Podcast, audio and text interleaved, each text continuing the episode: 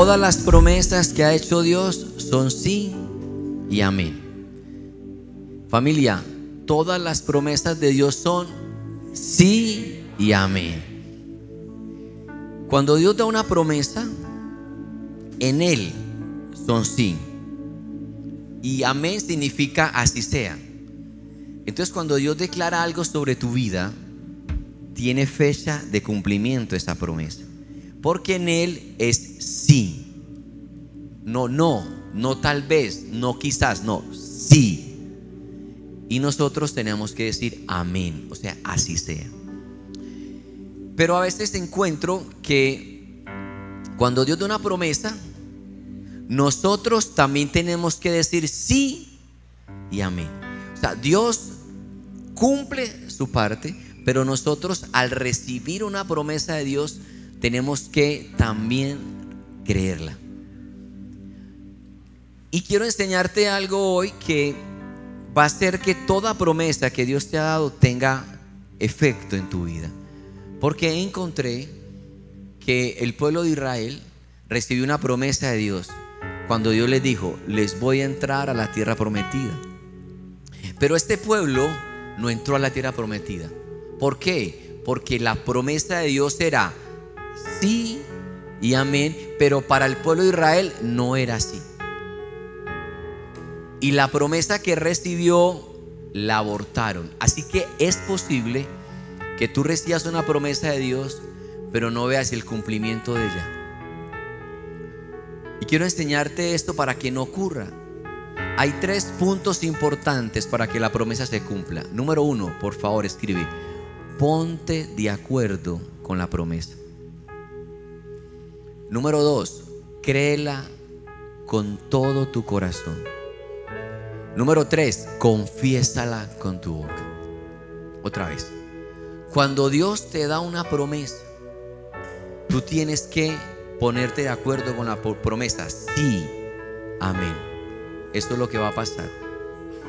Pero también tienes que creerla con todo tu corazón y confesarla.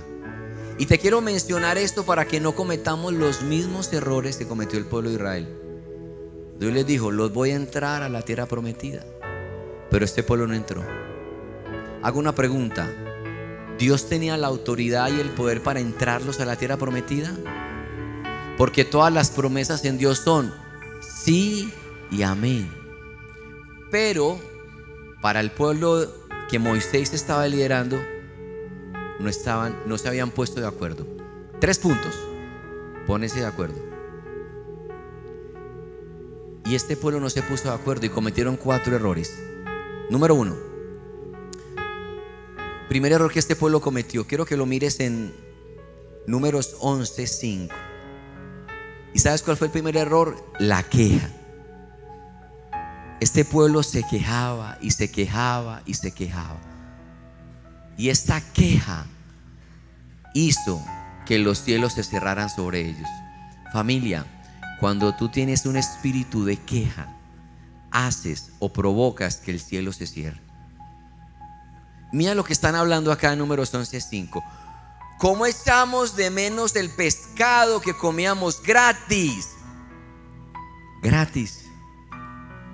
¿Tú crees que ellos comían el pescado en gratis en Egipto?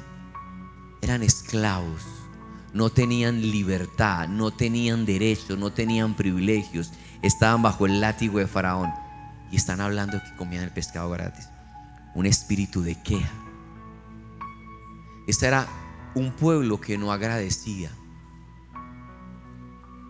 Si alguien vio el poder de Dios, pienso yo, fue este pueblo. Diez plagas en Egipto, el mar rojo que se abre, una columna de fuego en la noche, una nube en el día, maná, agua de la roca, y se están quejando. Cuando tú no eres agradecido con lo que ya tienes, Dios no te va a promocionar a lo nuevo que tiene para ti mañana. Cuando Jesús toma este poco de panes y peces, que eran pocos, lo levanta al cielo y dice, Señor, gracias. ¿Qué produjo esto? Una multiplicación que alimentó a una multitud. Tenemos que aprender a ser agradecidos. Bueno, tal vez no estamos donde queremos estar, pero sin duda no estamos donde estábamos antes. Porque yo sé que la obra que Dios comenzó en ti la va a perfeccionar, la va a terminar, la va a completar. Porque las promesas de Dios son sí y amén. Dale un aplauso al Señor por eso, iglesia.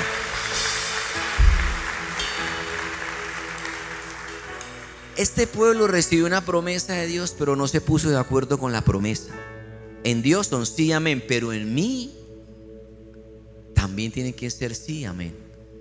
Y uno de los errores de los cuatro que cometió este pueblo fue que era queja, queja. Todo el tiempo se quejaba. Estábamos leyendo números 11.5. ¿Cómo echamos de menos el pescado que comíamos gratis en Egipto? También comíamos, dice ahí, pepinos, melones, arepa de chocolo, con bocadillo, con queso, con buñuelo caliente, chocolate, milo frío. O sea, ellos, esta es mi versión, mi versión dice, esta es paisa habla hoy. Pero ahora tenemos reseca la garganta y no vemos más que este maná, quejándose del maná. Familia, escúchame, escúchame esto. Ellos tenían que pasar por el desierto máximo dos semanas. Pero por la queja y estar quejándose del maná que les estaba proveyendo Dios, por esa queja no entraron. Familia, una cosa es pasar el desierto de la mano de Dios y otra cosa es pasar el desierto sin Dios. Y este pueblo estaba pasando con el Espíritu Santo a su lado y sin embargo no fueron agradecidos. Y por ese error, parte de ese error fue que no entraron. Pero también encuentro que hubo un segundo error. Este pueblo cometió inmoralidad sexual. Y muchos de ellos perecieron en el desierto por este pecado de inmoralidad. Amén. Eso no se puede hacer. Primera de Testa 4.3 dice, la voluntad de Dios, escúchame, la voluntad de Dios, no es el deseo de Dios, no es el capricho de Dios, no es si tú quieres, no. La voluntad de Dios es que sean santificados. Esta es la voluntad, es un mandamiento. Que se aparten de la inmoralidad sexual, que cada uno aprenda a controlar su propio cuerpo de una manera santa y honrosa. O sea, esta es la voluntad de Dios que podamos caminar en santidad y honra con nuestro cuerpo. Y da dos consejos, solo hay dos consejos acerca de la inmoralidad sexual. Familia, mírame, solo hay dos consejos acerca de la inmoralidad sexual. Uno, dice ahí, que se aparten de la inmoralidad sexual. ¿Qué quiere decir esto? Que si tú estás en una, en una situación donde la chica está insinuándote y estás semi desnuda y usted está ahí parado, no se ponga a hablar en lenguas. Ay, no, espéreme, que voy a llamar a, a intercesión. No, mi hermano. Huya. O sea, usted tiene que huir. Usted no se puede quedar ahí parado. Porque no es lo que hay que hacer. Lo que hay que hacer es huir. Damas, si este morenazo de unos 75 se le para al frente y empieza a decirle, estás hermosa, eres una reina, no se ponga a- en la mente, reprendo, rep- no, no, no reprenda. Huya. Si usted va en un carro y el del taxi le está hablando cosas bonitas, tírese por la ventanilla. Es mejor que llegue aquí aporreada, pero llega completa. Acerca de la inmoralidad sexual, no hay forma de manejarlo distinto. tienes que huir. Uno de mis chicos acá salió de una condición sexual de homose- homosexualismo y una de mis chicas salió de una condición sexual de lesbianismo. Y los dos por aparte me decían, pastor, tu- tuve que cerrar mis redes sociales porque no puedo con esto ahora. Esto es tomar medidas drásticas acerca de la inmoralidad sexual. Hay que tomar medidas drásticas. Hay que ser así de radical con la inmoralidad porque esto te pasa lo de Sansón. Te despiertas, tuzo. Te mochan la cabeza. ¿No tenía una promesa Sansón grande? De que él iba a ser libertador del pueblo de Israel contra los filisteos. No tenía una promesa. ¿Y cómo son las promesas de Dios? Son sí y amén. Pero nosotros tenemos que ponernos de acuerdo con la promesa que Dios me ha dado. Y este pueblo cometió inmoralidad sexual. Y el segundo consejo acerca de la inmoralidad sexual, uno es, huye. ¿Qué pasó cuando José se enfrentó a la esposa de Potifar? Y ella lo acorraló y salió corriendo y esa mujer se quedó con los calzones de José, pero él salió en peloto por ahí por Egipto.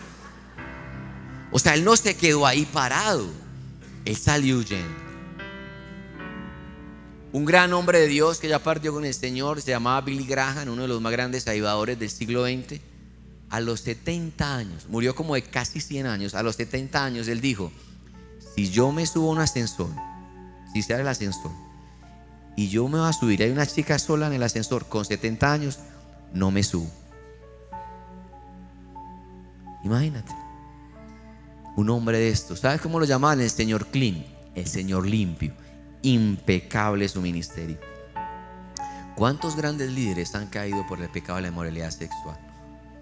Huye de la inmoralidad sexual, huye de la tentación sexual. Pero lo otro que nos dice la palabra es que cada uno aprenda a controlar su propio cuerpo de una manera santa y honrosa familia. Lo segundo que quiero hablarte de la inmoralidad sexual para vencerla es que debes de desarrollar dominio propio. ¿Sabes qué significa dominio propio en el original? Fuerza controlada, templanza, también dice la palabra. Tú tienes que desarrollar dominio propio. No me vas a decir a mí que tú eres un paquete de 200 galletas y que no eres capaz de parar. O sea que la galleta te domina. No, no, no. Tú tienes que tener dominio propio sobre la galleta. Tú tienes que empezar a desarrollar dominio propio. No puedes ver un- una escoba con falta porque... O en el caso de hombres sería que un- una escoba. O sea, tú tienes que desarrollar dominio propio. El dominio propio, como los frutos del Espíritu, vienen como una semilla pequeña, pero tú tienes que desarrollarla. Ahora, cuando estés almorzando, si te sirven una torta de chocolate caliente con arequipe derretido y una bola de helado, reprenda eso y me la trae. Tienes que desarrollar dominio propio. No es fácil, pero es posible con la ayuda del Señor. El tercer error que que cometió este pueblo, que no entró a, a poseer la tierra prometida, fue que tentaron al Señor. ¿Cómo así que lo tentaron? Mira lo que dice en el número 21.5. Y comenzaron a hablar contra Dios. Esto es tentar al Señor. Y contra Moisés. ¿Para qué nos trajo ustedes a Egipto a morir en este desierto? Aquí no hay pan ni agua, ya estamos hartos de esta pésima comida. Y por eso el Señor mandó contra ellos serpientes venenosas. Póngame los versículos, Dani, por favor. Por eso mandó el Señor serpientes venenosas contra este pueblo que tentó al Señor. Familia, cuando tú tientas al Señor es cuando, ¿cómo así? ¿Por qué no viste la iglesia? Ah, ¿para qué pasto? Llevo 15 días y yo no veo nada. Dios a mí no me escucha. Qué altivez. Qué, soberbia. Uno manipular a Dios o creer que, uno tiene, que Él tiene que obedecerte en tu tiempo cuando tú hables. Este pueblo no entró a, a la tierra prometida porque tentó al Señor. A ver, ¿dónde está Dios? A ver, Dios, si es verdad que existe, ¿por qué no me contestas ya? Y envió juicio y mucho pueblo allí murió. Así que las promesas de Dios son sí, amén, pero yo tengo que hacer mi parte también. Lo otro que este pueblo cometió, el cuarto error, es que era un pueblo que murmuraba todo el tiempo. Todo el tiempo murmuraba. Qué jartera uno estar con alguien que se queja que murmura todo el tiempo. Cuando Dios le dice a Moisés, manda a 12 príncipes a la tierra que les voy a entregar. Y van los 12 príncipes a ver la tierra y llegan con el reporte, con un racimo de uvas y con un reporte increíble. Esta tierra es hermosa. Esta tierra es espectacular. Pero los 10 príncipes empezaron a murmurar. No, pero no vamos a poder. No, pero vamos a morir. No, ¿para qué nos trajo Dios acá? No, somos botín para ellos. Y habían dos príncipes, Josué y Caleb, que decían, hey muchachos, pero si con nosotros está el Señor, podemos entrar y conquistar, podemos entrar a poseer la promesa de Dios. Y los diez príncipes eh, siguieron murmurando y murmurando y murmurando. ¿Y sabes qué pasó? Desanimó a todo el pueblo que había allí. Y cuando Josué y Caleb hablaban, estos príncipes y el pueblo querían matar a Josué y Caleb. Cuando María murmuró contra su hermano por su liderazgo, vino lepra. Y mi esposa me enseñaba en estos días algo. Cuando tú murmuras, haces que se detenga el campamento. Cuando tú murmuras, haces que se detenga las promesas de Dios en tu vida. Y por eso a veces puedes entender por qué a veces no ves los cielos abiertos. Porque hay queja, hay murmuración, hay crítica, juzgas, señalas. Y eso hace que el campamento se detenga. Estos errores provocaron que este pueblo definitivamente en el desierto pereciera. Lo otro que quiero enseñarte es que son tres, ¿no? Número uno, para que las promesas sean sí y amén, debes de ponerte de acuerdo con la promesa. Pero número dos, familia, tienes que creerlo con todo tu corazón. Cuando Dios te da una promesa, tú tienes que creerlo con todo tu corazón. Tú tienes que creerlo con todo tu corazón. Y no se te ocurra abrir un correo que se llame duda, porque ese correo contamina todo. Tú tienes que creerlo con todo tu corazón. ¿Cómo va a ocurrir el milagro? Ni idea cómo va a ocurrir el milagro. ¿Cómo Dios va a restaurar tu familia? No sé. ¿Cómo Dios va a levantarte de esta quiebra financiera? No sé cómo va a ocurrir. ¿Cómo Dios va a sanarte? No sé. Es que si supiéramos cómo Dios lo va a hacer, pues no le oraríamos a Dios.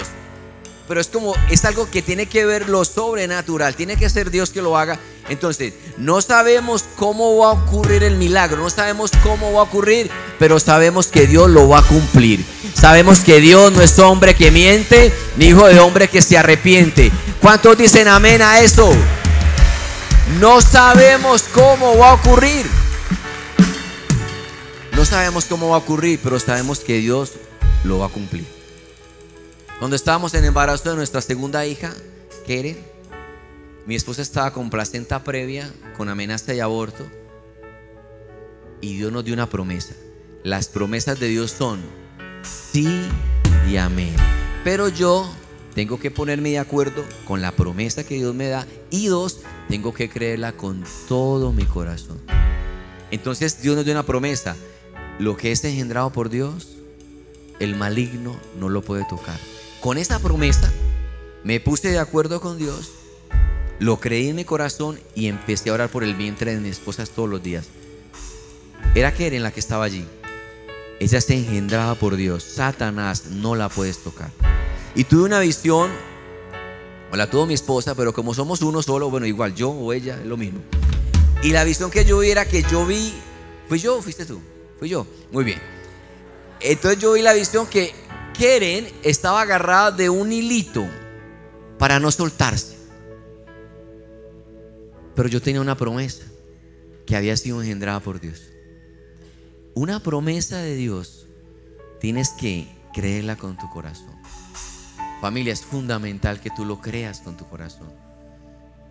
Sabes que hace como 15 o 20 días Dios me dio una promesa a mí, a mí. Me dijo que este año para, para nosotros como familia era el año del Rehobot. Rehobot significa lugares espaciosos. Dios me habló, este año los voy a entrar a lugares espaciosos. Amén. Yo me pongo de acuerdo con la promesa y yo lo creo con mi corazón. Es importante que entiendas que es la única manera como esto opera familia. Tú tienes que ponerte de acuerdo y y créelo con tu corazón. Tener la absoluta, la absoluta confianza de que Dios lo va a cumplir. ¿Saben la historia de la fábula del alpinista que está colgado? En la- ahí, ¿cierto? Que está eh, colgado el alpinista de noche y está en medio de ese frío y empieza a clamar a Dios, Dios, Dios. Y Dios le contesta, ¿qué? ¿Qué hijo? ¿Qué hijo? Y dice, y Dios, ayúdame. ¿Qué quieres que haga? Salva mi vida. Entonces Dios le dice, corta la cuerda. Corta la cuerda. ¿Hay alguien más? No cree, no creyó en su corazón que Dios le iba a salvar. Así que tú tienes que tener una absoluta confianza. Créelo en tu corazón que si Dios te dio una promesa de que tu casa y tú le van a servir a Jehová, aunque tus hijos estén apartados, ellos le van a servir al Señor. Va a llegar el momento donde Dios se va a revelar. Así que si Dios te dio una promesa que Él te iba a suplir todas tus necesidades, aunque estés ahora no viendo nada, Dios va a cumplir sus promesas. Porque las promesas de Dios son sí y amén. Dale la gloria al Señor por esto, iglesia.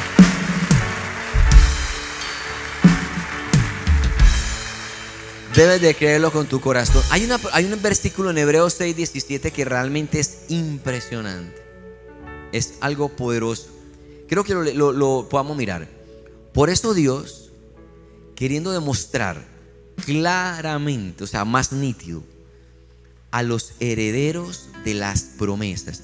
¿Cuántos herederos de las promesas están esta mañana en casa? Amén. Allí también los herederos de las promesas. Somos tú y yo. Pero dice, por esto Dios, queriendo demostrar claramente a los herederos de las promesas que su propósito es inmutable.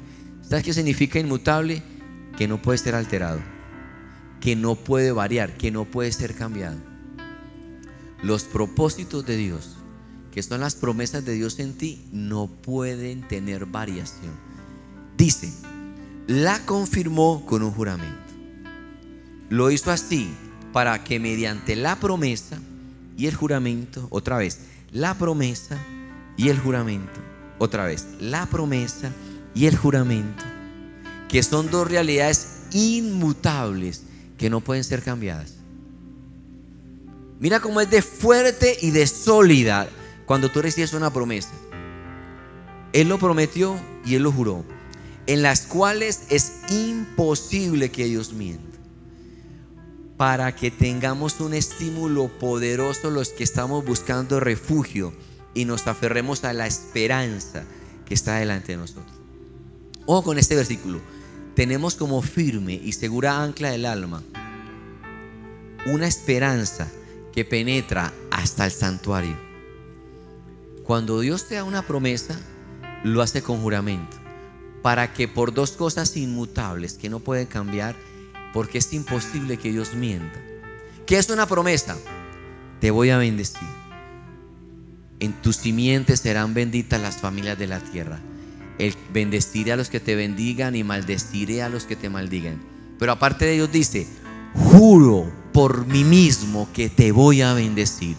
Y esta promesa con juramento es como un, un ancla que está en el cielo y tú estás agarrada aquí, agarrado acá con esa cuerda de esperanza. ¿Sabes qué es la esperanza? Una expectativa de que algo bueno Dios va a hacer en tu vida.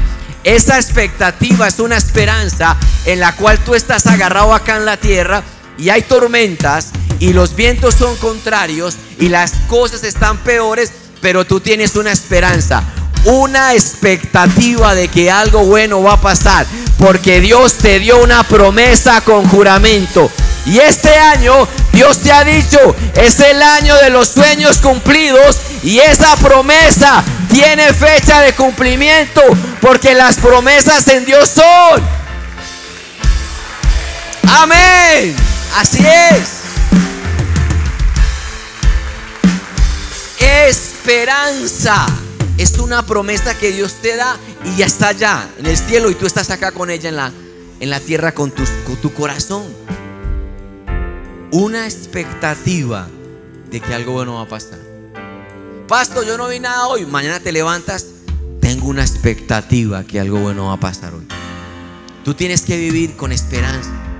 Porque si tienes una promesa de Dios, mi hermano, tienes un cheque de gerencia que vas a cobrar. Es algo que tiene fecha de cumplimiento. Dile de al lado, tengo una expectativa de que algo bueno va a pasar. Tengo una expectativa de que algo bueno va a pasar. Porque tengo una promesa de Dios. Tengo una promesa de Dios. ¿Sabes qué es una promesa? Tan firme es esta palabra que es como cuando alguien llega al banco. Alguien llegó al banco muy mal arreglado, muy mal vestido, muy mal presentado y llegó con un cheque arrugado, con unos valores enormes ese cheque para cobrar en el banco. La fila lo hace, el hombre está muy mal vestido, nadie le quiere como atender, pero cuando llega al cajero y presenta el cheque, lo desarrugan y dice el monto es altísimo, pero el cajero tiene que pagar eso. ¿Sabes por qué? Porque el que lo firmó, en este caso natural, digamos que fue Bill Gates, esa firma de ese hombre, aunque el cheque esté malo, esté sucio y el hombre está mal presentado, tiene que pagarlo. ¿Y qué te estoy queriendo decir familia? Que Dios te ha dado promesas y aunque tu pasado haya sido difícil, aunque hayas luchado con adicciones o hayas hecho cosas incorrectas, Dios ya te marcó para bendecirte. Dios ya ha prometido que te va a levantar. ¿Cuántos lo creen conmigo también, iglesia? Porque tienes una promesa y tienes un juramento, que es un ancla que llega al cielo y por eso no puedes perder tu esperanza. Familia, ponte de acuerdo con las promesas de Dios. Créelo con todo tu corazón. Dios no miente. Es imposible que Dios mienta. Y lo tercero que tiene que suceder, tú tienes que confesarlo con tu boca. O sea, tú tengo una promesa. Confiésalo con tu boca. Familia, ¿cuántos saben que hay personas que son robadoras de paz? No levantes su mano. Pero hay gente que roba la paz. Wow, Dios me dio una palabra de conocimiento que yo iba a emprender y que iba a ser una columna financiera para la iglesia. Y llegas, mira, Dios me habló esto y la persona dice, "Hmm, usted, no es que usted todo lo que hace le, se quiebra. Robadores de paz. Toma distancia. Estas personas roban tu semilla. Las promesas de Dios son semillas. Son semillas que tú tienes que regarlas, abonarlas con tu boca. En tu boca hay el poder de la vida y de la muerte y tú tienes que abonar las semillas para que crezcan. Y esos robadores de paz, tú tienes que mantenerlos fuera de tu círculo íntimo. Tienes que cuidar lo que ves, lo que escuchas para que no te roben la fe de la promesa que Dios te dio. Tienes que cuidarte con lo que ves. Sabes que hace muchos años yo vi un documental horriblemente desagradable, pero lo vi. Y trataba este documental y cuando eso a mí tenía como dos o tres años. El documental trataba de un hombre que era un abusador en Brasil, en las playas de Brasil tenía un problema mental. Y él robaba a los niños de las playas, los robaba y los abusaba. Una cosa degradante, no sé, yo me vi eso, pero quedé tan turbado, tan asqueado, tan incómodo de haber visto ese documental. Luego días después fuimos a Santa Marta a pasear, fuimos de vacaciones y yo estaba cuidando a mí en la playa. Mi esposa salió, no me acuerdo qué fue lo que pasó, y yo estaba leyendo y a mí estaba en la playa haciendo, con arenita jugando. Y entonces yo estoy cuidando a Ami y leyendo, pero cuando leo, miro a Ami y no la veo. Y me levanto con una angustia.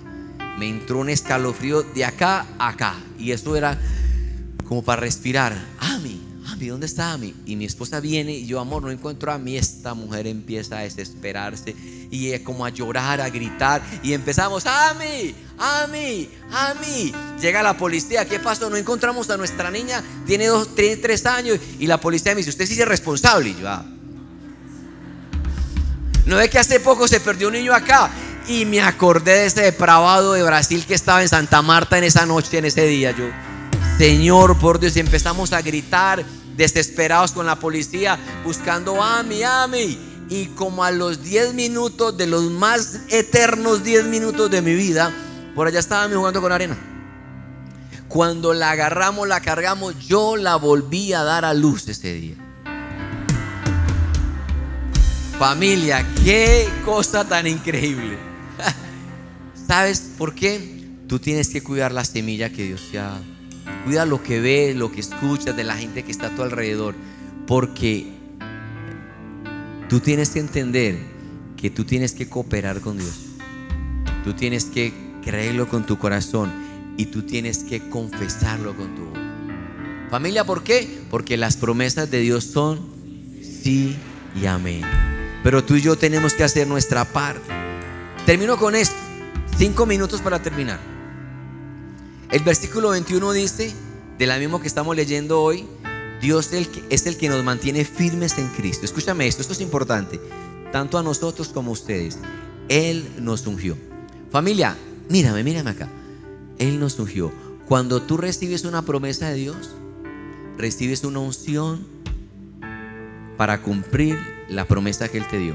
Ejemplo, Dios te ha dado una promesa de que va a usarte en la adoración. Bueno, Él te unge, que es una capacitación de Dios para cumplir esa promesa. Dios te da una promesa, voy a empoderarte en las finanzas, voy a bendecir tu vida. Bueno, viene una unción para que puedas cumplir la promesa que Dios te dio. Necesitamos ser ungidos para poder cumplir la promesa que Dios nos ha dado. Cuando Dios nos llamó a nosotros para venir al sur, estando en el estadio, Él nos ungió con señales y milagros para poder cumplir la promesa que Él nos dio.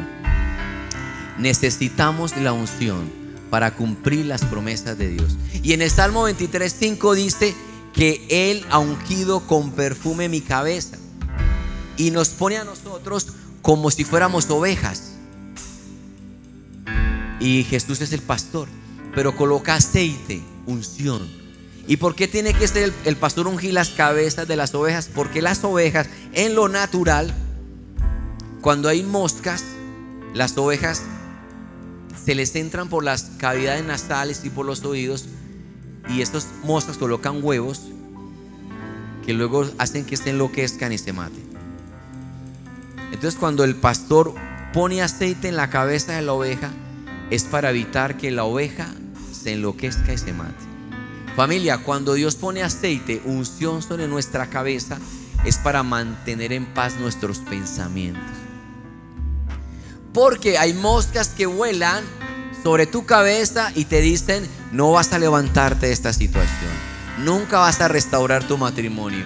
Tus hijos nunca van a salir de esa condición. Pero como tienes unción sobre tus pensamientos, tú puedes declarar lo que el rey David declaró.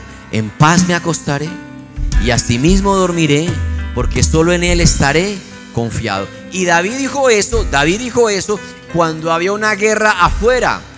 Había hombres armados afuera y él tomó su pijama de Hello Kitty, se acostó en su cama y dijo, en paz me acostaré y asimismo dormiré porque en Dios estoy confiado. Cuando Dios está contigo, aunque un ejército se levante contra ti, tú vas a estar confiado porque mayor es el que está en ti que el que está en contra. Pero necesitas la unción para que tus pensamientos estén en paz. Dos, el pastor ungía la cabeza de la oveja porque en el momento del celo los carneros se ponían se ponían así, como se pone alguien en celo. Y cuando el, el carnero veía a la chica, la oveja, le decía en el idioma ovejal, estás muy linda. Y entonces empezaba como a acercarse, pero llegaba el novio de la mona, de esa oveja. Yo pues, y se agarraban a totazos. Entonces el pastor ungía la cabeza de los carneros para que cuando se golpearan, resbalaran las cabezas y no se lastimaran. Necesitamos la unción para que vaya cuando haya contiendas, tú seas una persona con sabiduría, una persona pacificadora, una persona que concilia. Cuando estás echando mucha cantaleta, es porque te falta orar. Cuando estás con rabia, iracundo, dígale, mi hijo, váyase a orar, por favor. Vaya que el pastor le ponga las manos. le falta unción. el pastor ungía a las ovejas porque ellas se lastimaban. En las rocas se clavaban espinas y ungía la cabeza y ungía su cuerpo para sanarles. Familia, las promesas que Dios nos ha dado, necesitamos la unción de Dios para que nuestros pensamientos estén en paz, para tener la sabiduría del cielo y para que Él pueda sanar nuestras heridas. Porque este año Dios va a cumplir cada promesa que ha declarado sobre tu vida, porque las promesas de Dios son. Dale un aplauso al Señor y ponte sobre tus pies, iglesia. Necesitamos ponernos de acuerdo con las promesas de Dios. Necesitamos ser ungidos, capacitados sobrenaturalmente por Dios para que esto se cumpla en tu vida y en la mía. Familia, no caigas en los errores que el pueblo de Israel cometió cuando iba para Canaán. Se quejaron, murmuraron, tentaron al Señor, cometieron inmoralidad sexual y toda esta gran promesa que Dios había declarado, ninguno de ellos entró. Solo pudieron entrar Josué y Caleb y los niños, que fueron ya grandes para poder entrar a poseer la tierra. Dios no tiene problema en esperar una generación para cumplir esa promesa. Pero yo oro que seamos tú y yo la generación de Josué, que entra, conquista y posee. Cierra tus ojos, dile Señor, yo creo en tus promesas. Yo creo que este año es un año de fruto, más fruto y mucho fruto. Yo creo, Señor, que voy a entrar a lugares espaciosos. Yo creo, Señor, que tendré recompensa. Yo lo creo, Señor. Lo declaro, lo confieso. En el nombre de Jesús,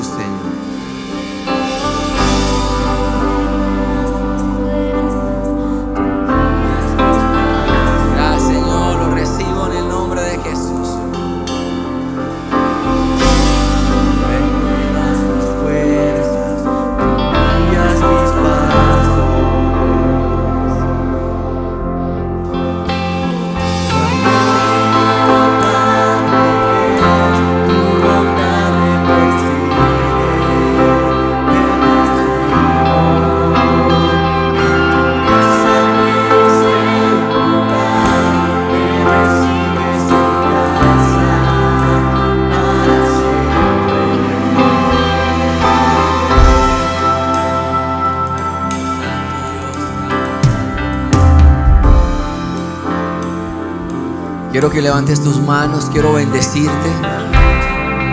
Bendigo tu vida con la paz que sobrepasa todo entendimiento. Declaro que los cielos se abren sobre ti y que todo lo que tus manos toquen, Dios lo va a fructificar y a multiplicar. Ponte de acuerdo con sus promesas. Créelas con tu corazón, confiésalas con tu boca, porque Él ya te ungió, te marcó para ser de bendición en esta generación. Les bendigo y les amo en el nombre de Cristo Jesús. Amén, iglesia. Buenas tardes a todos. Dios los bendiga. Muchas gracias.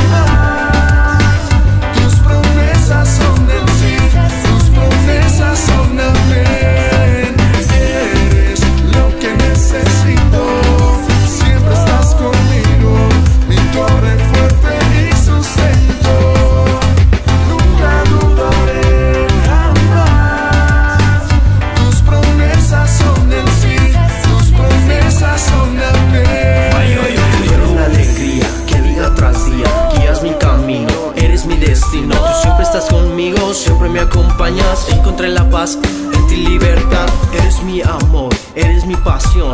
You are the reason of my song. Eres salvación, en ti, gran Señor, y confiado estaré. Eres lo que necesito. necesito. Tú,